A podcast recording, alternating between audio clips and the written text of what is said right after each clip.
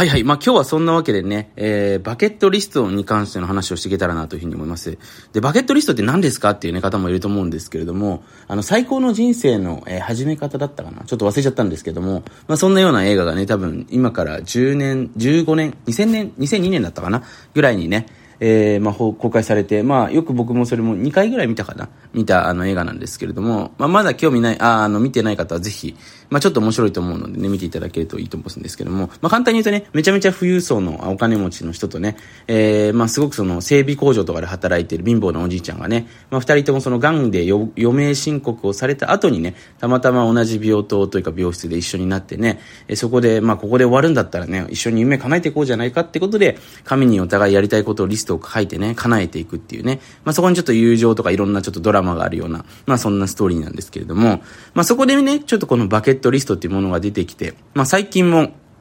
コロナの影響でこのバケットリストを、えー、書く人たちっていうのがすごく増えてきたんですね。で、そんな中でね、ちょっと今日は、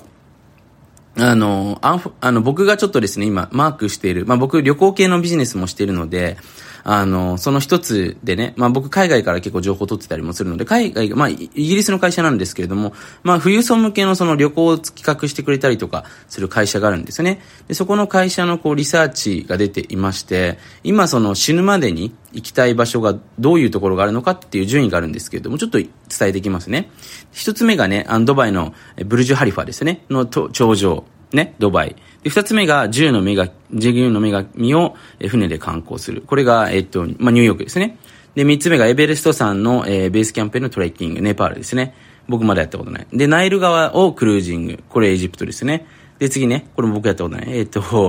5位が、パリのエッフェル塔に登る、フランスですね。で、次、ラスベガスストリップの狂気を体験。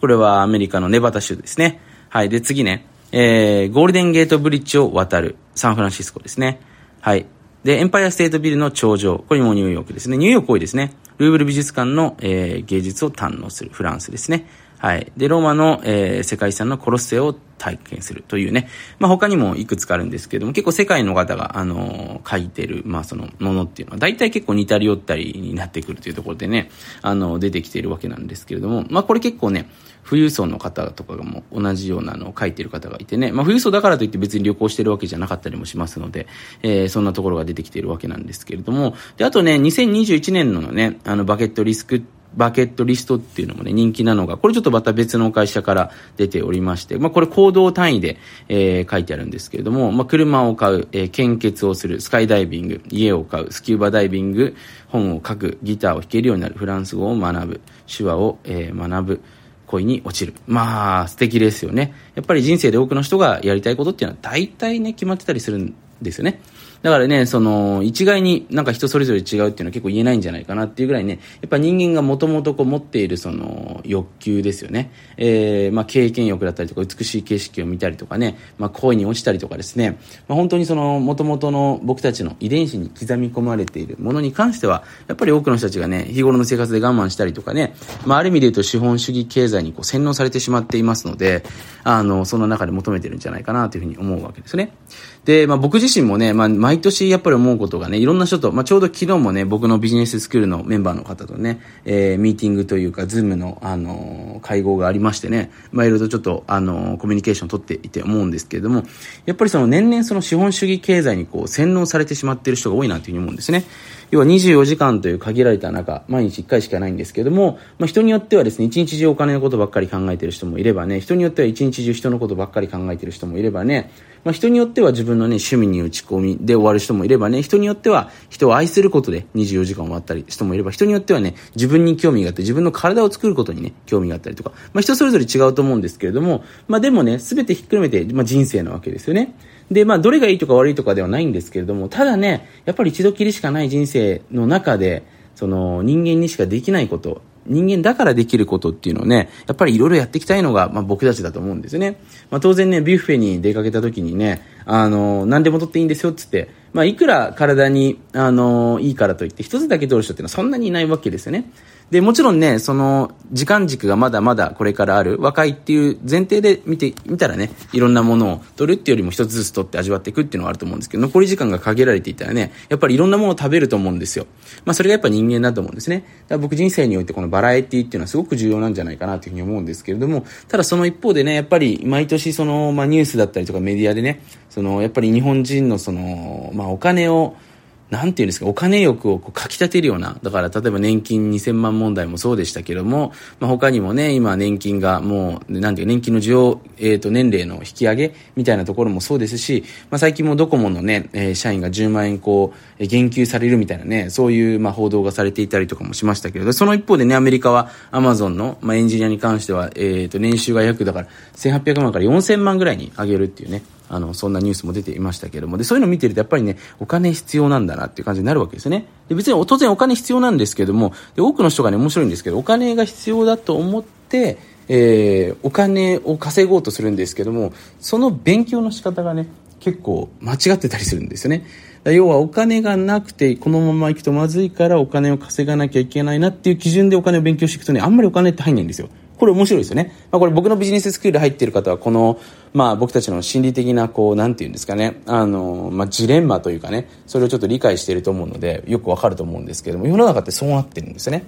で、何が言いたいかというと、今のね、こう生活がゆとりがないからお金を稼ぐんじゃなくて、今の生活にゆとりがない状況のままから、まずゆとりっていう、その心理的な部分のものを作っていかないと、結局人間って24時間何を見えたのかっていうところなので、その見えるものが増えていかないんですよ。で、そこにたまたま、今はお金にならないけども、1、2年後にお金になるものがあるっていう感覚なんですね。でお金持ちの人たちっていうのはあえてね、遊んだりとか、まあ今日も僕も、あの、これから思いっきりね、滑りに行くんですけれども、あのまあ僕もいろんな方々とね、接していて思ったのは、たくさんこう遊んでゆとりができるとですね、いろんな見えなかったものが見えるようになるんですね。で、この見えなかったものが見えたところに、またね、2、3年後自分を本当に幸せにしてくれるような、えー、まあ、種だったりとかね、そういったものがいろいろあるわけなんですね。ただそれが目の前のこと、目の前のことだけになっちゃうとですね、やっぱり見えてこない。だからね、よく言われてるんですけど、ゆとりができてから、なんか人のことを考えられる。いや、人のことを考えられるかゆとりができるのか、まあ、卵が先か、鶏が先かがわからないんですけども、僕は両方だと思ってます。だから両方やりながら増え増えていくっていうふうに思ってますので、どっちか待ってちゃいけないんですね。で、やっぱそのゆとりっていうものね、見えなかったものを見えるっていうのを作るためには、まずね、自分の人生で本当の意味でやりたいこと。だから、多くの人がね、結構僕思うんですけど、焦りすぎちゃってると思うんですね。今すぐ何かしないといけない。今年中に何かしないといけない。その、